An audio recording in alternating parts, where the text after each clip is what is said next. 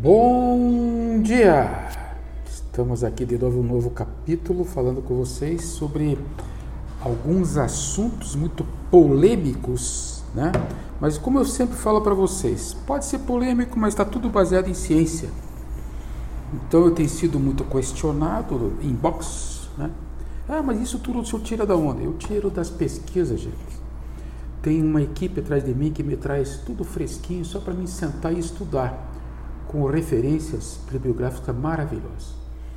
Então, baseado nisso, esse trabalho hoje, já como introdução a esse trabalho de hoje, esse podcast, ele, o tema dele chama-se Diálogo entre o cérebro e o intestino. É, esse intestino nosso aí que ninguém dá bola, que vive dando perebinhas, né? Petequias, câncer, nossa. Opa, então podíamos até delirar um pouquinho, entrar na medicina chinesa, mas não, não. Eu quero ser o máximo para vocês científico e assertivo em relação a uma coisa muito polêmica que vocês não estão entendendo ainda a importância disso aí. Por exemplo, vocês têm um monte de bactérias nesse intestino, elas são, elas são muito importantes, né? E essa bactéria, ela forma uma, uma, um nome novo para você chamado microbioma.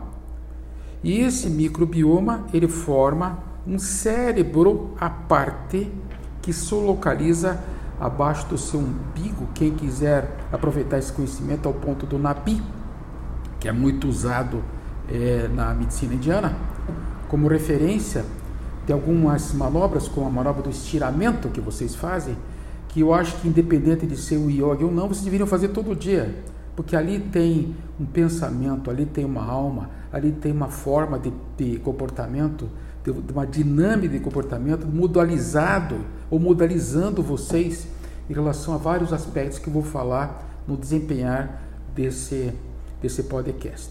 Né? Então, como introdução, devo dizer a vocês que eu tenho a agradecer o papel eh, dessas bactérias intestinais no estudo pelo doutor professor doutor Mário Pinto da Universidade de Lisboa da clínica de psiquiatria fez lá com os auxiliares dele e publicou esse trabalho. Ele foi orientador, né? Que eu estou trazendo para vocês aqui. Quem quiser aprofundar nisso já tem o nome do autor, né? Vocês podem entrar lá daí. Bom, qual que é o tema? O eixo cérebro-intestino do sistema nervoso ao sistema nervoso do sistema nervoso central ao sistema nervoso entérico. Olha só que riqueza, gente, que nós estamos entrando aqui. Nós estamos falando já de um outro sistema nervoso entérico. É, sistema nervoso do cocô. A gente pensa pela barriga e de repente se alivia quando faz as fezes de uma maneira harmônica, como já tenho falado no meu Spotify da, do Instagram, tenho falado muito sobre o aspecto das fezes, as diarreias, falei já das bactérias todas envolvidas. Sim, doutor, qual é o problema? Está com diarreia, toma um antibiótico e está resolvido. Pois é justamente isso que está acontecendo aqui. Vocês estão atacando o cérebro de vocês. Porque todas essas informações, tá? já desenvolvendo o assunto, saindo da introdução, tá? todas as informações que vocês mandam ao cérebro, elas têm uma base muito grande na modalização do que entra nesse tecido intestinal e vai se transformar em imunodefesa, quer dizer que o intestino é muito importante para a produção de células para evitar tal das citocinas inflamatórias, é produtoras dos TNFs, né, que são fatores tumorais intestinais, das IL6, IL 8, que vai acabar traduzindo em vocês em desregramento das imunoglobulinas, principalmente da IgA, que não tem no leite de vaca, já falei em outros casts passados, em outros podcasts, e que não tem no leite de vaca, que tem no leite humano, no leite da, da mamãe lá, que protege as crianças. Protege as crianças contra essas bactérias que vêm. Por quê? Porque vai lá nos enterócitos, olha o nome, enterócito, são células do intestino que vão estar mobilizadas para produzir substâncias anti-inflamatórias para combater essas citocinas e de repente elas não serem influenciadas por vacinas e nem por antibióticos. Pronto, vai ser morto. foi contra toda a indústria. Tá bom, não estou sendo nada nem a favor nem contra, gente. Só estou falando que isso já está estudado, tá? E esse autor está explicando isso, que altera a secreção de mucina, altera a produção de hormônios, tá? E faz uma alteração da modulação da imunidade de vocês, que vai fazer com que mude o comportamento de vocês. Ai, ai, ai, agora eu peguei. Porque esse sistema entérico é casado com o sistema nervoso central, tá? Por isso, quando vocês estão rabugentos, irritados e nervosos, vocês estão é que é, sofrendo os seus intestinos, para não dizer outra coisa. Então, com caca na barriga, isso teria que se dar um jeito nisso aí. Mas, doutor, a gente vai mudar então se fizer cocô normalmente? Vai sim. Muda o comportamento das pessoas.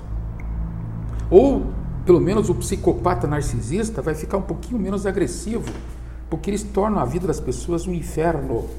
E agora eu entro aqui com uma resbalada, tipo assim, o peixe quando saindo da água, ele dá uma porrada na, na pessoa que está fora, porque ele acaba transformando tá, esses conhecimentos atuais em traduzindo isso em uma alteração dos neurônios das pessoas que começam na crista neural, chamados das células de Auerbach Meissner, tá? Essa alteração desses complexos vai influenciar no comportamento das pessoas. Ah, é, é, sim senhor. Então aqui cita-se aqui quais são as perturbações que esse eixo, quando está em desequilíbrio, podem fazer com que as pessoas sejam vítimas disso aí. Gente, eu estou falando do eixo cocô-cérebro, o grande cérebro e o pequeno cérebro. Então, o que acontece? Vamos citar então as doenças que levam a essa alteração dessa microbioma, desse microbioma intestinal, tá? Cheio de neurônios lá, leva, por exemplo, primeiro, processos inflamatórios de doenças inflamatórias intestinais. Doença de Crohn eu posso, eu posso citar. Ah, por exemplo, o processo inflamatório crônico, né? que é síndrome do intestino irritável. Tá, tudo bem. Então, culpado quem que é? É o pH do intestino, como eu já citei é, em, em, publicações passadas, e de repente já fui criticado por isso e mandei um colega meu estudar. Estou ficando velho e chato. Tá, então, desbiose intestinal, processo inflamatório, paralisa a parte de cima do intestino. Fica funcionando só a parte de baixo. Aí vocês têm as fezes de salvamento lá embaixo, num pH extremamente alterado, tá? que não vai deixar vocês morrerem de inanição ou mesmo de desidratação. Então tá bom. Continuando nesse raciocínio, vocês vão acabar caindo aonde? Olha só, gente, como ele vai acabar caindo lá na psiquiatria. Doenças, perturbações do espectro intestino-cérebro. Ou então cérebro de baixo, cérebro de cima. Primeira, olha só, doença do espectro autista. Ah, pô, isso aí é coisa de criança. O que, que a gente vê com isso? Não, senhor, eu estou falando de doença de adulto também. Então, doença dos todo o espectro. Tá? Aqui entra Asperger, entra todas as outras doenças do autismo, as classificações dela, que eu já falei em outros podcasts, tá? Que eu já falei isso mas de repente eu posso voltar e repetir. Vocês estão, gente, nadando na psiquiatria. Tá? Ah, doutor, mas então peraí, deixa eu raciocinar aqui. Quer dizer que meu filho que está com autismo, ele pode estar tá com problema de intestino, por não sei o quê. Pode ter certeza que depois dessa conversa aqui você vai entender que isso é uma verdade. E segundo, filha, desde pequenininha essa criança está recebendo tratamentos com antibiótico, tratamentos com alimentação com muito pouca fibra, sabe? A fibra intestinal mesmo na criança, depois de passar da época do aleitamento, é muito importante. Porque são crianças que já chupam muitas substâncias químicas, balinha, chocolate, não sei o que, aquelas coisas todas, que não é minha função aqui combater nenhum tipo de indústria, mas que sim, é um fato muito importante que vai levar essas crianças a ter alterações psiquiátricas, na minha conclusão, né? Mas ele está dizendo aqui, Tá? Distúrbios do espectro autista. Gente, tem aumentado muito o autismo na nossa sociedade. Então está gritante essa epidemia de autistas que está tendo aí. É, mas aí, autista não tem solução mesmo. Você põe no cantinho lá, põe uma cuidadeira, tal. Gente, gente, vamos parar com isso. Estou falando de um pequeno cérebro que manda mensagem para o grande cérebro através dessas, dessas vilosidades intestinais e produzindo, olha só, essas velocidades intestinais produzindo serotonina, ergotamina, dopamina, produzindo substâncias químicas que ainda nem são conhecidas, que todas as catecolaminas, né, que vão ao cérebro em áreas cerebrais já muito conhecidas, como giros do símbolo, como o fórnex, como o tálamo, como o núcleo amidaloide, como o septum, como o hipocampo. Então, destacando aqui o septum e o núcleo amidaloide, que são áreas, gente, de agressão, tá? Então, se o camarada não está desempenhando muito bem, como é o autista, né, que está no mundo dele e não está pouco ligando porque está fora, tá, está desligado, é porque o índice de agressão dele está muito baixo.